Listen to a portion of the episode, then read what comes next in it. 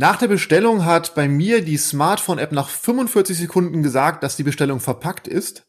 Und nach 7 Minuten 35 war die Bestellung bei uns zu Hause geliefert. Meine erste Erfahrung mit Gorillas, einem ultra-fast Delivery-Dienst, der jetzt in vielen Städten an den Start geht. Und wir schauen heute einmal etwas genauer auf Liefergeschwindigkeiten, die wir so im Onlinehandel kennen. Also Liefergeschwindigkeiten, das Thema bei Wirtschaft hoch 2.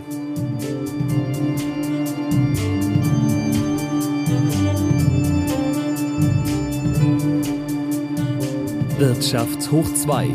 News, Hintergründe und Einordnungen zu aktuellen Themen aus Wirtschaft und Wissenschaft. Diskutiert von Hans-Jürgen Wieben und Thorsten Spandl. Hintergrundinformationen und alle Episoden finden Sie unter wirtschafthoch2.de. Hallo Thorsten. Hallo Hans-Jürgen. Ja, schön, dass wir wieder digital zusammen sind heute und dass unsere Daten mit hoher Geschwindigkeit hin und her gehen. Und das ist ja unser Thema heute. Genau, also gerade in den ja, digitalen Zeiten natürlich auch, ähm, wie kommen die physischen Produkte dann zu uns?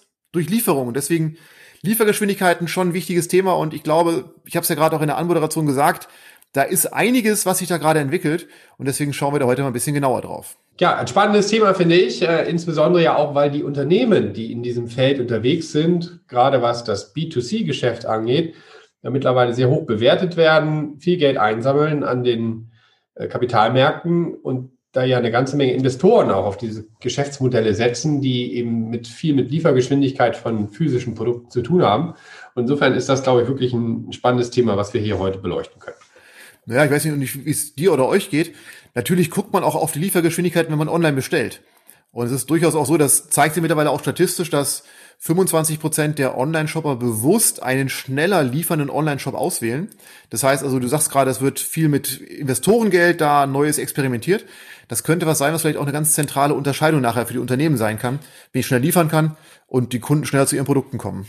Genau, also für mich ist es auch immer ein wichtiges Kriterium, wenn wir online bestellen, wie ist die Lieferzeit und ähm, insofern kann ich das vollkommen nachvollziehen und natürlich dann, wenn der Kunde darauf achtet, werden natürlich auch die Investoren darauf setzen.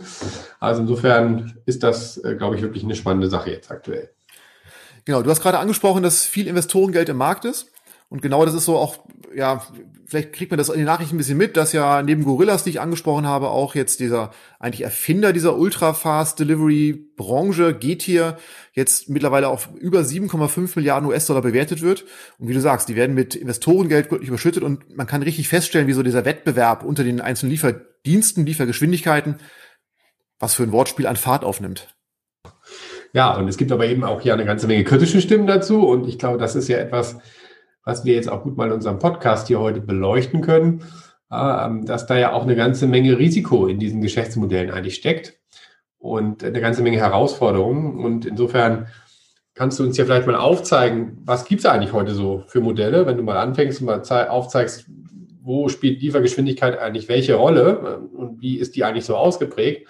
Und dann können wir uns ja mal diesen Thematiken der Herausforderungen der Kosten und so weiter nähern, die damit verbunden sind. Genau, und das ist eigentlich ganz spannend, wenn man mal genauer guckt, was für Liefergeschwindigkeiten heute sich im Markt befinden, dass man wirklich auf, also wir waren wirklich selber baff erstaunt, dass wir da auf x unterschiedliche Liefergeschwindigkeiten Ausprägungen gekommen sind.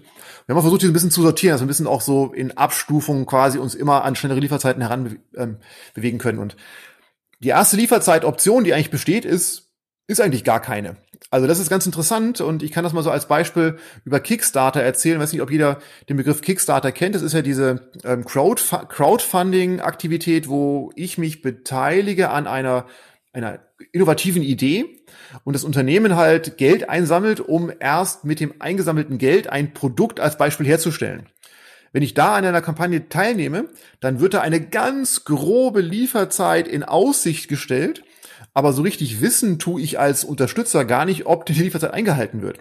Das heißt, wenn wir über Zeiten sprechen, gibt es Lieferzeiten, die sind einfach nicht definiert. Und ähm, ich habe das, kann mal als Beispiel erzählen, letztens eine Kampagne finanziert, wo es um das Thema ging, so einen kleinen Fahrradcomputer herzustellen. Und dann war das so, dass da in der Kampagnenausschreibung ursprünglich mal Lieferzeit, ich glaube ähm, Mitte 2020 angekündigt war. Ich glaube, das war 2019, als ich das entsprechend unterstützt habe. Und dann kam halt auf der einen Seite erstmal die Corona-Pandemie mit den Schließzeiten dazwischen. Dann kam das Thema Elektronikteile, Knappheit dazu. Dann kam das Thema ähm, Suezkanalverstopfung hinzu. Das heißt, die Lieferzeit hat sich immer nach hinten verschoben und ich habe jetzt vor kurzem erst das Produkt erhalten. Das heißt, ich hatte eine Lieferzeit von ungefähr zwei Jahren für dieses Produkt. Und das ist aber, glaube ich, auch so ein bisschen Geschäftsmodell, was sich dahinter befindet, dass ich auch bereit bin, vielleicht undefinierte Lieferzeiten zu akzeptieren, für vielleicht als erster Kunde dann das Produkt in Händen halten zu können. Und deswegen, wenn wir über Lieferzeiten sprechen, ist es ganz spannend zu gucken, dass es Produkte gibt, die haben keine Lieferzeiten, sondern da muss ich mich darauf verlassen, dass die Unternehmen dann in der Lage sind, zu bestimmten Zeiten vielleicht zu liefern und auch ein bisschen Risiko eingehen. Genauso habe ich aber Lieferzeiten, die sind relativ stark in der Zukunft fokussiert. Und ähm, in den letzten Jahren hat sich ja so dieses sogenannte Drop-Marketing ein bisschen etabliert. Das heißt, dass zu bestimmten Zeiten Produkte bereitgestellt werden. Und das ist gerade in solchen, ja, wie kann man sagen, in solchen, solchen Fashion-Branchen ein wichtiges Thema, dass vielleicht ein neuer Air Max-Schuh gedroppt wird. Und dann ist halt klar, der ist einfach nur zum bestimmten Zeitpunkt zu erhalten. Und so kann man auch durchaus mit bestimmten, ja, fixierten Punkten arbeiten, dass einfach im Jahr zwei Drops definiert sind. Und deswegen kann ich als Kunde mich nur auf diese Überzeit, auf diese Zeiten beziehen. Dann haben wir das Thema von relativ langen Lieferzeiten. Auch das werden viele aus dem Handel kennen, dass vielleicht die Lieferzeit Wochen oder auch Monate beträgt. Das ist ja zum Beispiel ganz klassisch im Bereich des Möbelhandels immer noch die Regel, erstaunlicherweise, dass wenn ich ein Sofa, wenn ich eine äh, großes Möbelstück bestelle, das ja in vielen Fällen gar nicht am Lager sich befindet, entweder beim Online-Shop oder beim Möbelhändler vor Ort. Und dass erst dann, wenn ich es bestellt habe, der Auftrag geschrieben wird und erst dann quasi die Fabrik in Italien oder wo auch immer anfängt zu arbeiten. Und das wird jeder kennen, da wartest du dann halt drei, vier, fünf Wochen oder bis zu Monaten, bis zum halben Jahr drauf. Heißt also, auch das gibt es immer noch. Wir reden zwar gerade über Ultra-Fast Delivery, aber wir merken schon, je nach Produktkategorie ist es natürlich so ein bisschen auch dann anders zu sehen, weil ich natürlich bestimmte Produkte einfach auch individuell erst herstellen muss. Dann jetzt kommen wir so ein bisschen näher an die an die vielleicht ähm, strukturierten Liefersysteme und da ist zum Beispiel diese Lieferfenster, die vergeben werden, auch ein ganz wichtiger Aspekt. Und wir haben es da als Beispiel Rewe Online genommen. Wer schon mal Lebensmittel bei Rewe Online bestellt hat, wird wissen, dass die einfach nur eine bestimmte Anzahl an Lieferslots besitzen. Klar, weil ich habe Fahrzeuge, die brauchen eine bestimmte Zeit zum Ausliefern. Ich muss das irgendwie auch zusammen ähm, in das Fahrzeug verpacken können. Das heißt, ich muss dann gucken, wann ich Lieferslots habe. Das kann durchaus sein, dass vielleicht in den nächsten drei, vier Tagen gar kein Lieferslot in meiner Region verfügbar ist. Und deswegen, auch da habe ich eigentlich so diese Idee der, der kurzen Lieferung gar nicht so richtig greife, sondern ich muss gucken, wo ich mich orientieren kann, was entsprechend da auch hinterzukriegen ist. Genauso gibt es Lieferzeiten, die sich ja gerade im Abo-Commerce zum Beispiel an festen Abläufen orientieren. Das könnte jetzt sein, dass ich ähm, einmal im Monat ein Produkt erhalte oder wenn ich jetzt zum Beispiel die grüne Box ähm, abonniert habe, die dann einmal die Woche zum Beispiel kommt. Solche Themen gibt es auch. Aber wir haben auch das Neueste, was so im Lebensmittelhandel sich neben dem Ultrafast etabliert, sind solche Strukturen wie Picknick. Das heißt, es sind Fahrzeuge, die zu bestimmten Tagen bestimmte Regionen abfahren. Und da kann ich, wenn ich dann gelernt habe, dass jeden Dienstag, Vormittag das Fahrzeug vorbeikommt, kann ich vorher meinen Auftrag online platzieren und habe dementsprechend Lieferzeiten von entweder fünf, sechs Tagen, wenn ich es früh genug platziert habe, oder auch vielleicht ein, zwei Tagen, wenn ich halt weiß, oh, ich kann bis zu dem Zeitpunkt die Bestellung dort einspielen und dann wird es auf der nächsten Tour mitgenommen. Also auch so dieses, hat man früher, glaube ich, so dieses Eierwagenprinzip genannt. Das ist das, was zum Beispiel Picknick jetzt sehr erfolgreich in Nordrhein-Westfalen einführt und da wird auch relativ viel drauf geguckt, wie gut es läuft und die scheinen da wirklich einen sehr, sehr guten Marktstart entsprechend auch zu haben. Und dann haben wir als weiteres Thema auch, dass ähm, ich natürlich auch die Lieferzeit selber ein bisschen mitbestimmen kann. Und da können wir jetzt das Beispiel so diese, ja, dieses, diese Pick-up-Möglichkeiten von Amazon Locker oder von den Paketboxen der DHL nehmen. Das heißt, ich habe zwar auf der einen Seite eine Liefergeschwindigkeit über den Online-Shop. Ich weiß, wie lange es dauern wird, bis das Produkt wahrscheinlich geliefert wird. Aber, und das ist so ein bisschen natürlich dieser, dieser Unterschied bei diesen Lockerboxen, dass ich dann auch selber entscheide, wann ich das Produkt abhole. Also das heißt, ich habe da so ein bisschen so ein Mittelding zwischen, zwischen Lieferzeiten vom Händler bereitgestellt oder garantiert, aber auch quasi Rausholzeiten, die ich mir entsprechend einrichten kann. Auf dem Weg von der Arbeit, auf dem Weg zur Arbeit fahre ich kurz an der Tankstelle vorbei, wo diese Lockerbox sich befindet, um das Produkt mitzunehmen.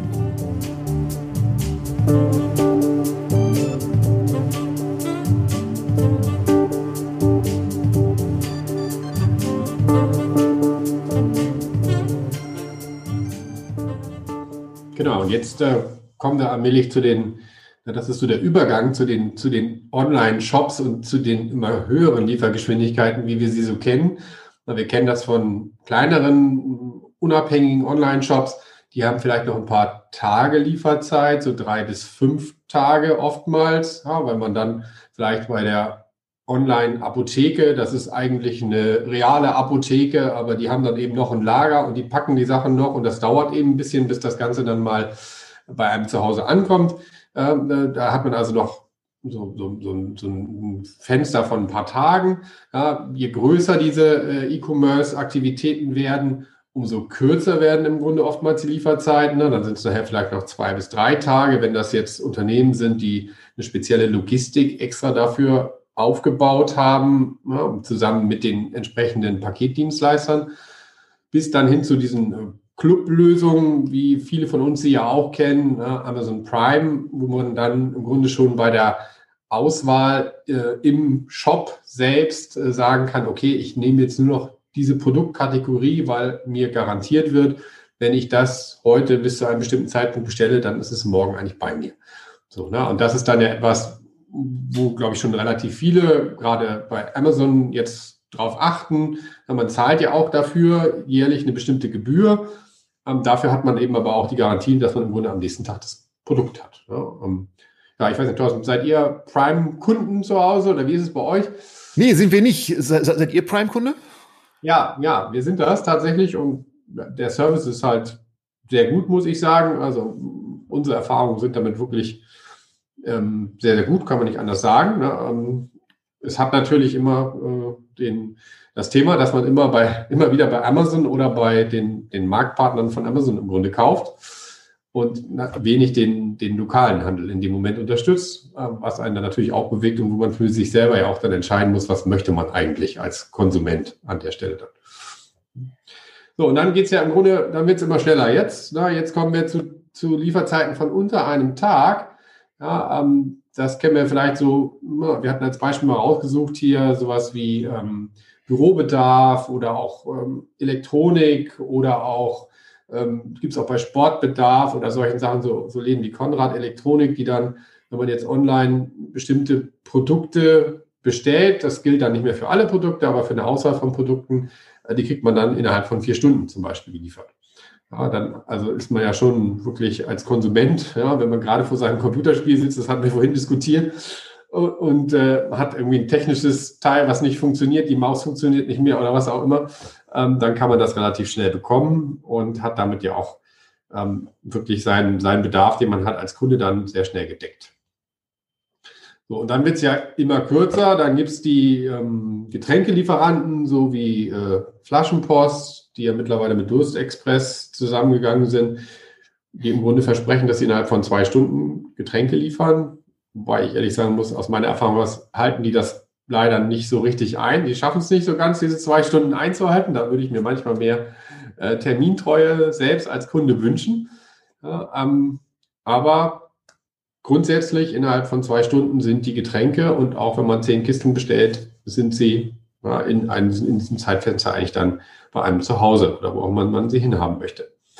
So, und dann geht es noch kürzer, innerhalb von einer Stunde. Das sind dann größere Supermärkte, die vielleicht ja, in, in, in Stadtgebieten ganz einfach in bestimmten begrenzten Bereichen dann sagen, okay, wenn man jetzt online ähm, bestimmte Produkte bestellt, kriegt man die innerhalb von einer Stunde geliefert. Beispiel aus den USA, Whole Food, ähm, die so arbeiten und dann eben in, einer, in einem begrenzten Bereich im Grunde sagen können, na, da können wir innerhalb von einer Stunde tatsächlich Produkte ausliefern. So, und wird es immer kürzer, 30 Minuten Slot, ja, das ist dann sowas wie äh, GoPuff in den USA die dann mit Fahrzeugen tatsächlich ähm, ausliefern äh, innerhalb von 30 Minuten, ähm, die dann so kleine ähm, Mikro-Fulfillment-Services im Grunde haben, wo sie dann ähm, ja, in bestimmten Regionen, äh, das müssen natürlich auch städtische Regionen sein, sonst kann ich ja nicht in, in, in 30 Minuten irgendwie von einer Lagerstätte hin zu einem Kunden kommen, ähm, die das Ganze dann ausliefern. Und das sind natürlich dann nachher auch Dinge, wo man irgendwann auch Geld bezahlen muss, ganz einfach für den Service, äh, dass einem die Dinge so schnell geliefert werden. Ja, dann GT hattest du schon angesprochen, die geben jetzt nicht genau so eine Zeit an, sondern die sagen, innerhalb von wenigen Minuten im Grunde liefern die ihre Lebensmittel bis hin zum Kunden am Ende des Tages. Und jetzt das wirklich kürzeste aktuell ist, glaube ich, äh, also wo, wo wir eigentlich auch drüber auf diesen Podcast gekommen sind, dieses Ultra Fast Food Delivery. Das äh, ist zum Beispiel Gorillas oder Flink oder Frische, Frische Post oder ähnliche, die garantieren, dass sie innerhalb von zehn Minuten die Produkte nach Hause liefern. Das passiert dann mit dem Fahrrad, mit dem E-Bike und das erfordert natürlich nochmal wieder eine ganz andere Logistik, Lagerkapazitäten, wo man innerhalb von zehn Minuten mit dem Fahrrad von der Verpackung der Produkte, ist ja alles mit integriert, Verpackung der Produkte bis zur Auslieferung an der Haustür, äh, muss das ein, ein Fahrer dann am Ende des Tages schaffen. Und da sind natürlich nochmal wieder sehr hohe logistische Herausforderungen dann auch zu lösen. Also wirklich sehr, sehr spannende Geschichte, was heute in welcher Geschwindigkeit eigentlich geliefert werden kann.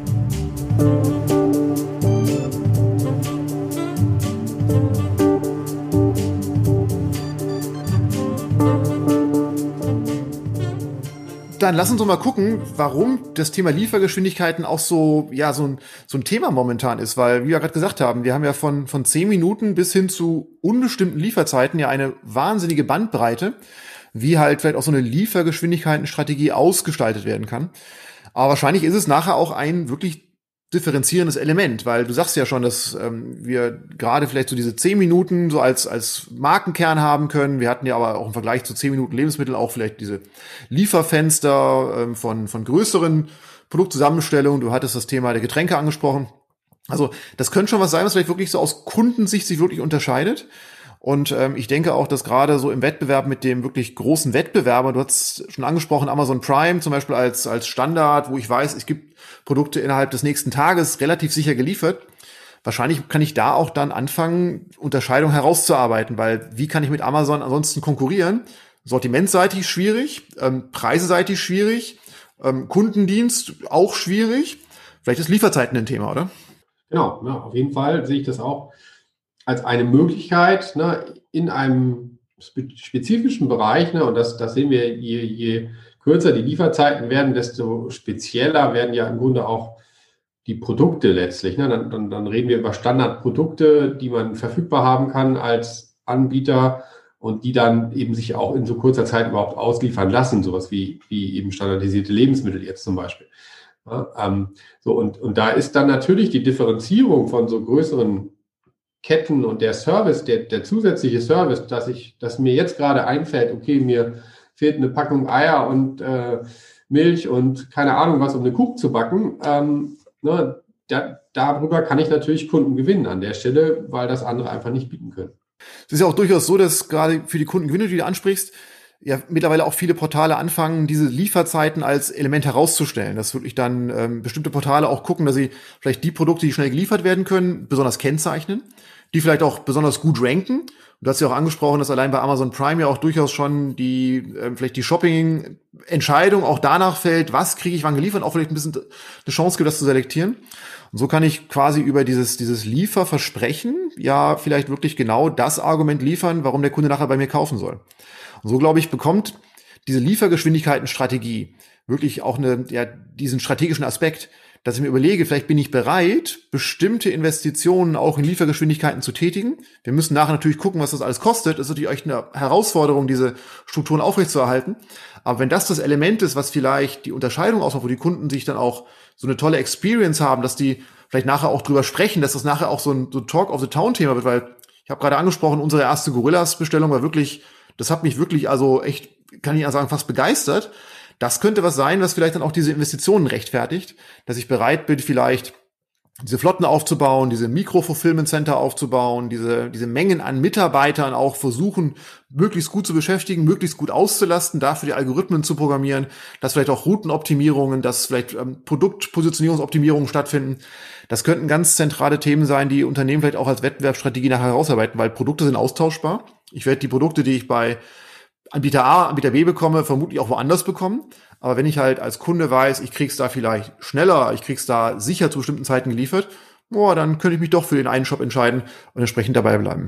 Ne, das ist ja so ein Stück weit dann auch Shopping Experience, die, die damit geschaffen wird letztlich, ne? und, und, und auch Begeisterung ja beim, beim Kunden, so wie du das jetzt bei Gorilla beschreibst, Gorillas beschreibst, ne? dass du dann dein Produkt, dein Produkt eben nach sieben Minuten und x Sekunden äh, dann tatsächlich zu Hause hattest, die, die, die Einkaufstüte und dass das auch alles das war, was du bestellt hattest und äh, dass es gut verpackt war und ja, dass du quasi dein Essen kochen konntest. Ja, ne? also das äh, ist ja etwas, ja, was, was den, den Kunden natürlich dann nachher auch bindet an Gorillas. Ne? Das nächste Mal, wenn ich in der gleichen Situation bin, äh, dann werde ich es halt wieder so machen, weil es hat ja gut funktioniert. Ne? Ich muss jetzt nicht rausgehen, es regnet vielleicht sogar noch ne? und ich habe jetzt keine Lust rauszugehen. Also mache ich das eben über die App und habe dann äh, meine Dinge zusammen, die ich dafür äh, vielleicht mein Standard-Mittagessen zum Beispiel brauche. Ne? Das wird natürlich dann nachher, wenn ich irgendwie ein aufwendigeres Gericht kochen will, dann wird es halt schwieriger werden. Das werden die dann nicht mehr bieten können. Ja, dann muss ich vielleicht doch wieder äh, zum Supermarkt gehen, der das dann entsprechend bietet. Weil ich aber auch dazu packen muss, dass neben der Experience natürlich auch das Thema, ich kann mal sagen, so eine, so eine Art ähm, Sicherheit auch für mich als Kunde besteht, weil ich einfach auch schnell das Produkt liefert bekomme. Und wie du gerade angesprochen hast, natürlich ist das, ist die Erwartungshaltung an eine vollständige Lieferung ein ganz zentrales Thema. Und wenn ich jetzt quasi ja auch solche, solche Ultra-Fast Delivery-Dienste habe, dann habe ich ja auch innerhalb von Minuten die Sicherheit, dass das funktioniert, was ich vorhabe. Und das ist ja gerade, wenn je länger Lieferzeiten nach hinten rausgeschoben sind, je unbest unbestimmter, unspezifischer diese sind, desto mehr Unsicherheit verspüre ich natürlich auch als Konsument. Mache ich das jetzt? Gehe ich dieses Risiko ein? Und ich hatte vorhin ja mein Beispiel mit Kickstarter angesprochen. Das ist schon echt eine Wette. Also das kann klappen, das kann aber auch nicht klappen. Aber Ultra Fast Delivery weiß ich, ähm, ich kriege da sofort quasi nach fünf Sekunden die Push-Nachricht, alles da, los geht das. Und die Sachen sind innerhalb von Minuten an der Haustür. Und das ist durchaus auch was, was vielleicht das Thema Online-Shopping nochmal jetzt auch voranbringt. Und gerade auch im Bereich des Lebensmittelhandels, der bisher immer so ein bisschen Schwierigkeiten hatte im Online-Shopping, gerade im deutschsprachigen Umfeld. Vielleicht ist es genau der Missing Link, der bisher gefehlt hat, um einfach über diese Schnelligkeit, über diese Sicherheit, über diesen, diese Customer Experience, über vielleicht auch diese Möglichkeit, ähm, kleinere Bestellungen auch ausführen zu lassen, vielleicht diesen Durchbruch auch bringen wird, um da jetzt auch dann Kunden wirklich für dieses Thema auch zu begeistern. Und du hast gerade angesprochen, also ich bin durchaus sehr positiv angetan von der Experience dieser, den, des Kaufs, den ich da gemacht habe. Ja, aber gut, das ist natürlich, ne, also die, diese Begeisterung, die du jetzt als Kunde verspürst erstmal, ne, das ist ja, finde ich persönlich ja klasse, ne, und du sagst ja zu Recht, ne, vielleicht ähm, stößt das tatsächlich in eine Lücke rein, die wir bisher im deutschen Lebensmittelhandel noch hatten. Ne, ähm, man, der, der, die Verbreitung von Online-Käufen ist ja nach allen Erfahrungen, die man von den, von den Großen lesen konnte, so wie Rewe oder so, war, waren die Umsätze ja bisher eigentlich eher gering, die dort getätigt wurden im Vergleich zu dem stationären ähm, Supermarkt. Und ähm, insofern ist das, ist das sicherlich spannend, aber es hat natürlich auch eine ganze Menge Herausforderungen, die damit verbunden sind. Und äh, darauf kann man ja mal gucken und man kann sich da mal so hm, an Zahlen orientieren, die zum Beispiel von, von Lieferando oder ähnlichen auch bekannt sind, was es denn eigentlich kostet, so ein Ultra-Fast Delivery überhaupt aufzubauen fand ich persönlich ein ganz interessantes Interview mit einem der, der Gründer von, von Lieferando in der Wirtschaftswoche. Da hat er dann mal so ein bisschen aufgezeigt, was da, was da so Sache ist. Ähm, also die Fahrerkosten alleine ähm, liegen bei 15 bis 20 Euro pro Stunde in Deutschland jetzt. Dazu kommt noch die Hardware, also das Fahrrad zum Beispiel, was ich dafür benötige, das E-Bike oder so. Ja, eine, Ausstattung, die da dran ist, also die, die Box, wo die Lebensmittel hinten drauf drin sind oder ähnliches. Na, dazu muss ja dann noch kommen das äh, kleine äh, Fulfillment Center, was ich da habe, also das kleine Lager, ja, was ja auch gemietet werden muss in der Regel, was betrieben werden muss mit all den Kosten, die da drumherum sind. Ja, und ähm, da kommen natürlich dann auch noch Kosten vielleicht dazu von der Logistik davor, also um überhaupt die Ware in dieses Lager hineinzukriegen. Ist auch die Frage, wie ist das ausgestaltet? Also da hängen ja schon eine ganze Menge Kosten auch nochmal für die internen Prozesse dann letztlich mit dran. Und wenn man dann überlegt, naja, wie viel können die denn eigentlich ausliefern, solche Fahrer? Ne? Dann bei Lieferando redet man von zwei Lieferungen pro Stunde, vielleicht ein bisschen mehr im Schnitt, ja, aber im Grunde sind das zwei bis drei Lieferungen, mehr geht eigentlich nicht. So, wenn man dann weiß, okay, der durchschnittliche Warenkorb bei Lieferando zum Beispiel ist 20 Euro, also eine Lieferung umfasst 20 Euro. 30 Prozent davon etwa ist Provision für Lieferando. Ja, das heißt, ähm, das sind dann letztlich für jede Lieferung 6 Euro, also für jeden Warenkorb, den ich da ausbringe, 6 Euro. Also mal zwei wären das 12 Euro Ertrag in der Stunde. So, dann kommen vielleicht noch Liefergebühren dazu, die Lieferando jetzt ja zum Beispiel auch in, in, ne, angepasst hat gerade und angehoben hat in verschiedenen Städten. Ja, so, aber dann bin ich ja noch längst nicht, wenn ich es mal ausrechne, dann habe ich 12 Euro für die zwei Lieferungen plus die Liefergebühren noch oben drauf. Dann bin ich eigentlich noch nicht mal bei den Fahrerkosten, die ich gedeckt habe. Also irgendwie fehlt da noch was. So, und äh, na, das heißt, da allein bin ich schon, und da gibt es auch Statistiken zu, auch von anderen ähm, ähm, Food-Lieferdiensten, da bin ich schon beim Rohertrag eigentlich im Minus. Und dann kommen noch die ganzen anderen Kosten obendrauf für die Hardware, also die Räder und all diese Geschichten, die sind ja noch gar nicht damit drin gewesen. Das heißt, das sind keine profitablen Geschäftsmodelle.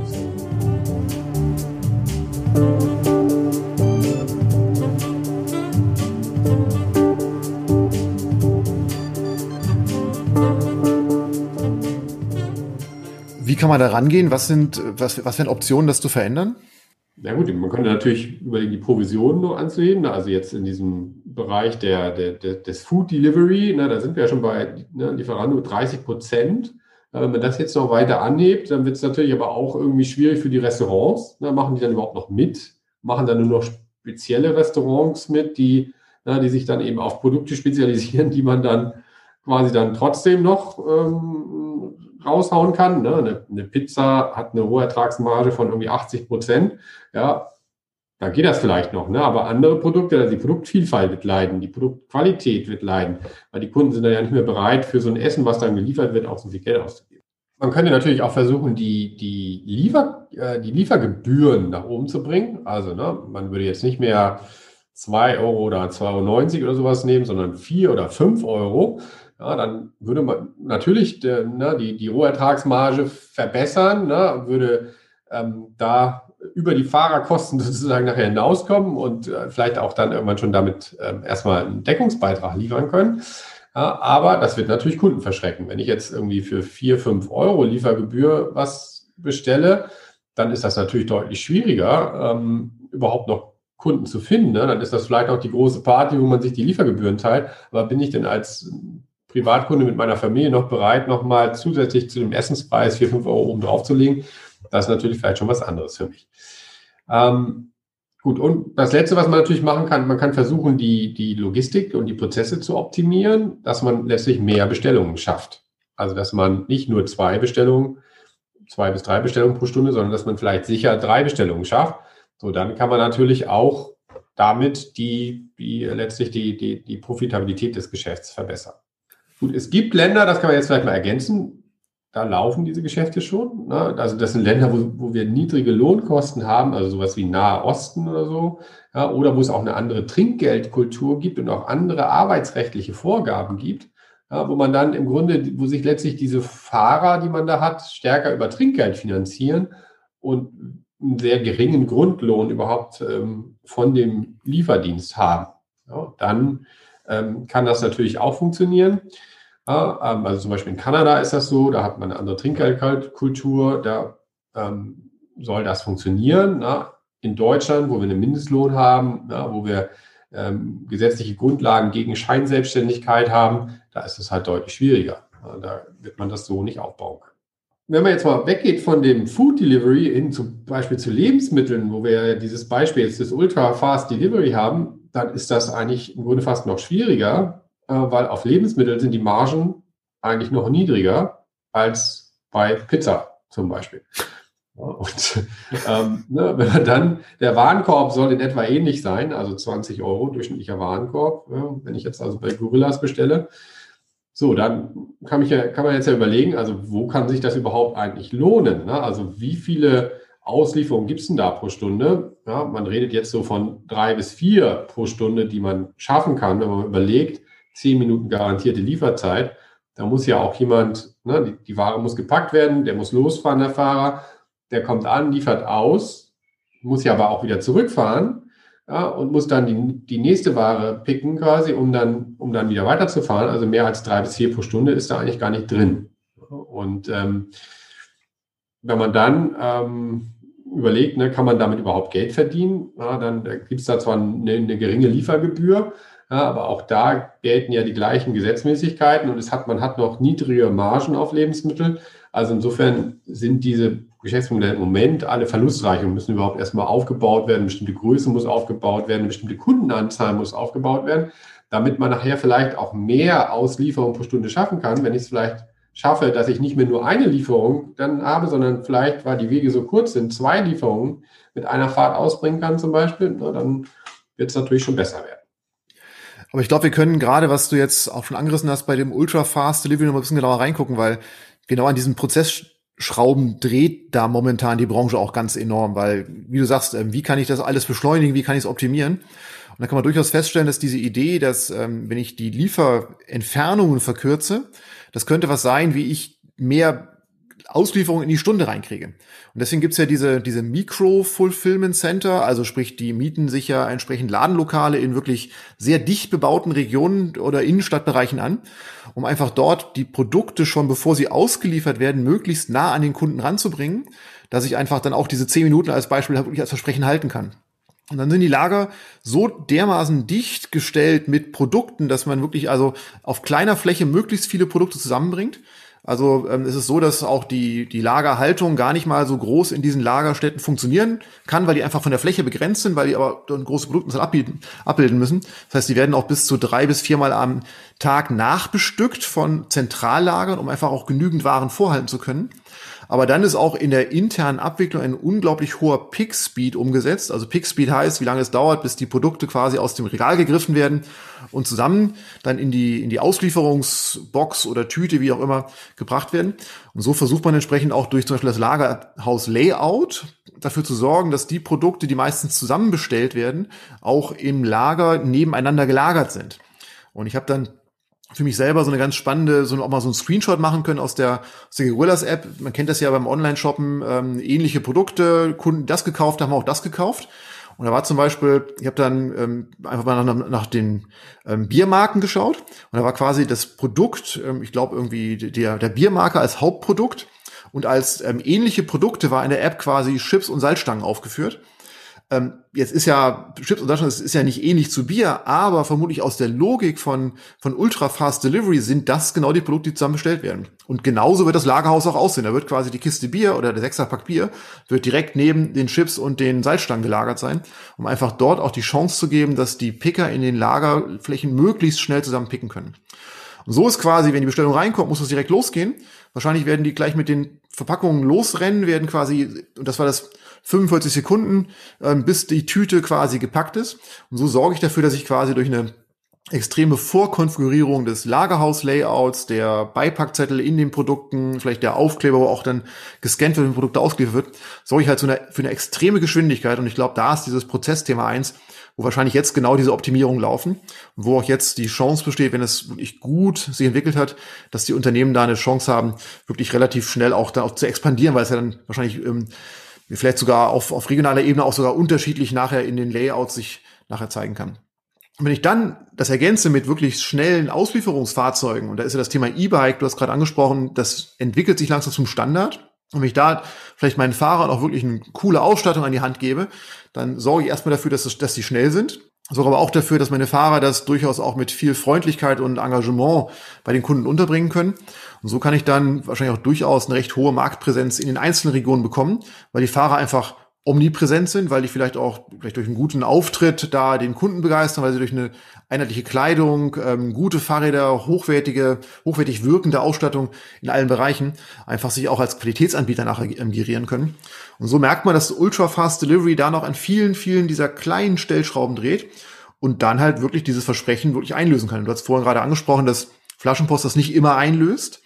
Jetzt sieht man so den typischen Flaschenpost-Auslieferungswagen mal vor Augen und vergleicht das vielleicht mit, ja, wahrscheinlich ist das ein Operations-Thema, dass da wirklich ähm, an Optimierungsstellschrauben gedreht werden kann. Das kann im Kleinen sein, im Fulfillment Center, das kann aber auch sein in der Art und Weise, wie die Mitarbeiter angeleitet werden, wie vielleicht auch interne Prozesse optimiert werden. Wahrscheinlich ist das, das genau der Punkt. Und man merkt schon, aber wie gesagt, es ist schon echt, da muss man an allen Schrauben drehen, weil wenn heute quasi ähm, Gorillas an jeder Bestellung vielleicht durchaus Geld dazu packen muss, dann muss ja aber trotzdem auch die Geschichte gegenüber Investoren verkauft werden, wie ich es schaffe, da dann auch mittelfristig Geld zu verdienen, weil natürlich da auch, wie du sagst gerade, Lebensmittel nicht so die wahnsinnig großen Margen, die ich da nutzen kann.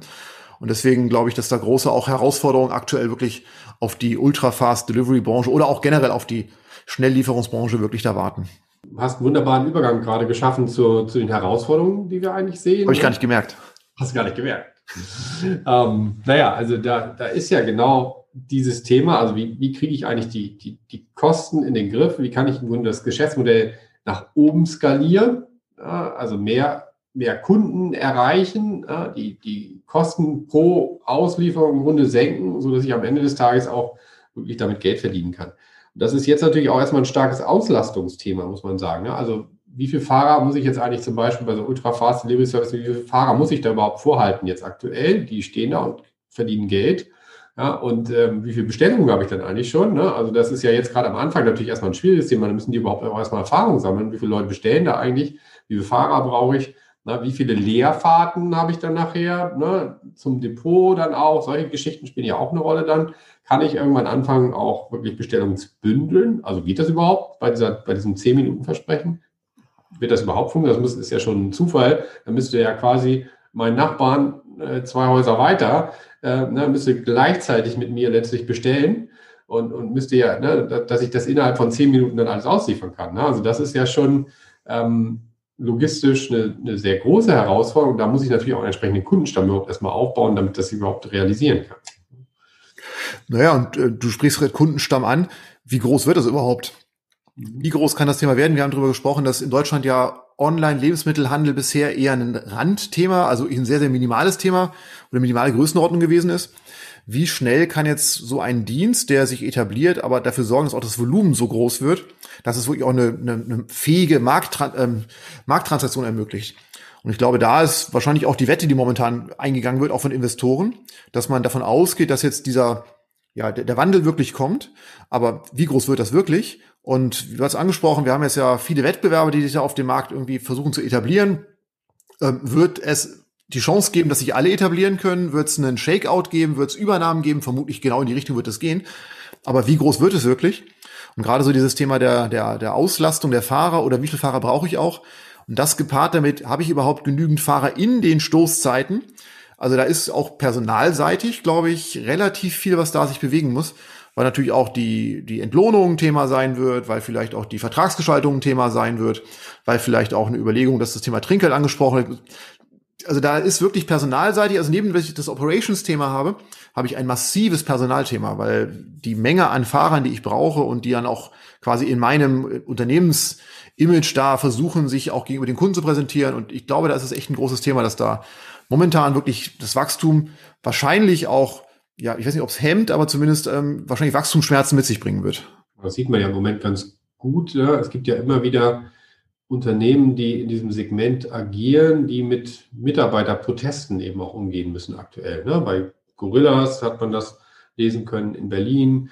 Ja, Deliveroo hat in, in, in, Großbritannien große Probleme. Uber, das ist ein bisschen anderes Geschäftsmodell, aber die hatten auch massive Probleme mit Scheinselbstständigkeit und anderen Themen. Amazon ist immer wieder, was die Logistik angeht und die Mitarbeiter in den Logistikzentren angeht, da in der äh, Kritik und der Presse zu lesen. Also da ist ja eine ganze Menge auch, was mit der Kultur zu tun hat in den Unternehmen, was mit den, den Modellen zu tun hat, Beschäftigungsmodellen, die die Unternehmen fahren, auch was die Unternehmen letztlich ihren Mitarbeitern an der Stelle dann bieten. Und dann kommen wir ja zu dem nächsten Aspekt, wie strahlt das nachher ab, letztlich auch auf die Kunden. Also sind die Kunden denn bereit, solche Geschäftsmodelle, wo dann vielleicht bekannt ist, okay, da wird jetzt der, der Mitarbeiter eigentlich ausgebeutet, ne, äh, in Anführungsstrichen, ne, ähm, wo ähm, sind da die Kunden, wo hört die, vielleicht auch die Bereitschaft der Kunden auf, da entsprechend dann auch noch zu kaufen überhaupt bei dem Unternehmen? Ja, wobei aber auch das, was du gerade ansprichst, diese, diese, dieses Argument von schnell ähm, kann wirklich ja sowohl gegen das Thema ähm, bin ich bereit, dieses Modell mitzutragen als Kunde. Aber es kann auch durchaus gegen das Thema, naja, ich habe nur eine begrenzte Auswahl verlieren. Oder auch gegen das Thema günstige Lieferkosten oder gegen günstige Preise. Und das ist ja genau das, warum sich bisher Online-Lebensmittelhandel so schwer getan hat, weil einfach der Deutsche extrem preissensibel beim Lebensmitteleinkauf reagiert.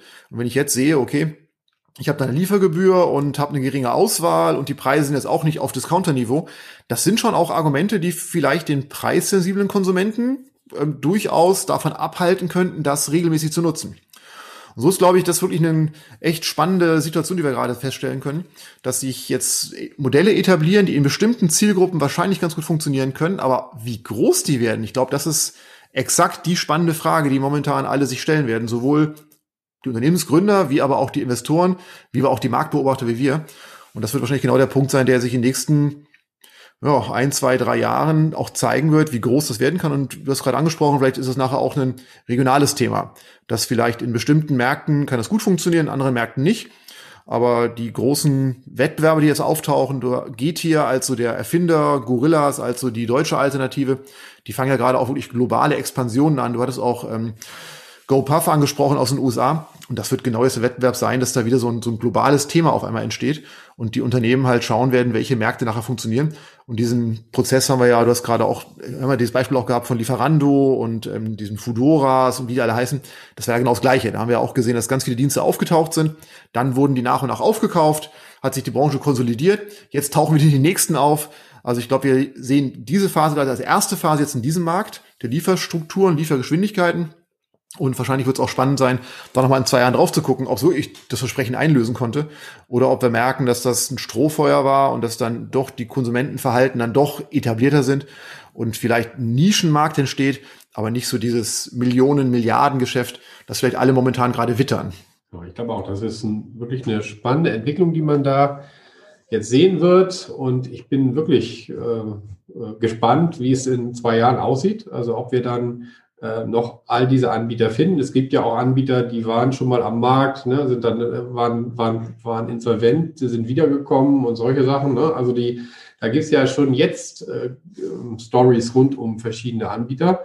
Und ähm, das wird sich, glaube ich, in den nächsten Jahren fortsetzen. Und dann wird man im Grunde sehen, ob es überhaupt sich etabliert, also in Deutschland etabliert oder auch in anderen Ländern etabliert und welche Anbieter dann letztlich Nase vorne haben und übrig bleiben am Ende des Tages und wo man vielleicht auch über Differenzierung, das gibt es ja jetzt durchaus auch, ne, also dass man besonders Liefer Liefererlebnis zum Beispiel schaffen will, gar nicht so sehr die Kostenführerschaft anstrebt, sondern eigentlich darauf setzt, dass Leute auch bereit sind, ein bisschen mehr zu bezahlen, weil da vielleicht ähm, die Ware dann besonders gut verpackt und mit einer besonderen Qualität und so weiter zu mir kommt. Ähm, na, wenn ich mir das leisten kann, bin ich dann vielleicht auch bereit, mehr dafür zu bezahlen. Und das ist ja im Grunde so eine Art Gegenstrategie, die man auch sehen kann. Und da wird ja wird, wird sehr spannend sein zu beobachten, ob sowas sich vielleicht auch durchsetzt. Ne? Also ob da sich auch Nischen finden für andere Anbieter. Wir müssen uns wirklich mal angewöhnen, Hans-Jürgen, auch mal Updates zu machen. Weil das ist doch genau wieder so ein Thema, wo wir auch in Zukunft mal draufblicken müssen, oder? Auf jeden Fall, würde ich auch so sehen. Machen wir, versprochen, in spätestens zwei Jahren, vielleicht ist ja vorher auch schon wieder irgendwas passiert. Der nächste ähm, Ultrafast Deliverer wird für 5 Milliarden Euro bewertet oder keine Ahnung, was auch immer. Der, der nur in fünf Minuten liefert, oder? Ja, in fünf Minuten liefert, genau. Dann, Sehr dann schön. Dann würde ich sagen, ich muss jetzt kochen. Ich bestelle mal gerade bei Gorillas. Scherz. Ganz klar. Mach das. Ähm, ich äh, bleib klassisch bei den Brötchen. Dann vielen Dank einmal in die Runde. Vielen Dank für die Zuhörer. Vielen Dank, Hans-Jürgen. Vielen Dank dir, lieber Thorsten. Und äh, ja, wenn Sie mögen, bewerten Sie uns gerne auf den dafür äh, relevanten Portalen. Wir freuen uns immer und wenn Sie Feedback an uns haben, auch immer gerne direkt an uns senden. Ähm, dann äh, nehmen wir gerne Kontakt mit Ihnen auf. Wunderbar, vielen Dank und ich würde sagen, auf bald. Auf bald. Das war Wirtschaft hoch 2, der Wirtschafts- und Wissenschaftspodcast mit Hans-Jürgen Wieben und Thorsten Spandl. Hintergrundinformationen und alle Episoden finden Sie unter wirtschafthoch2.de.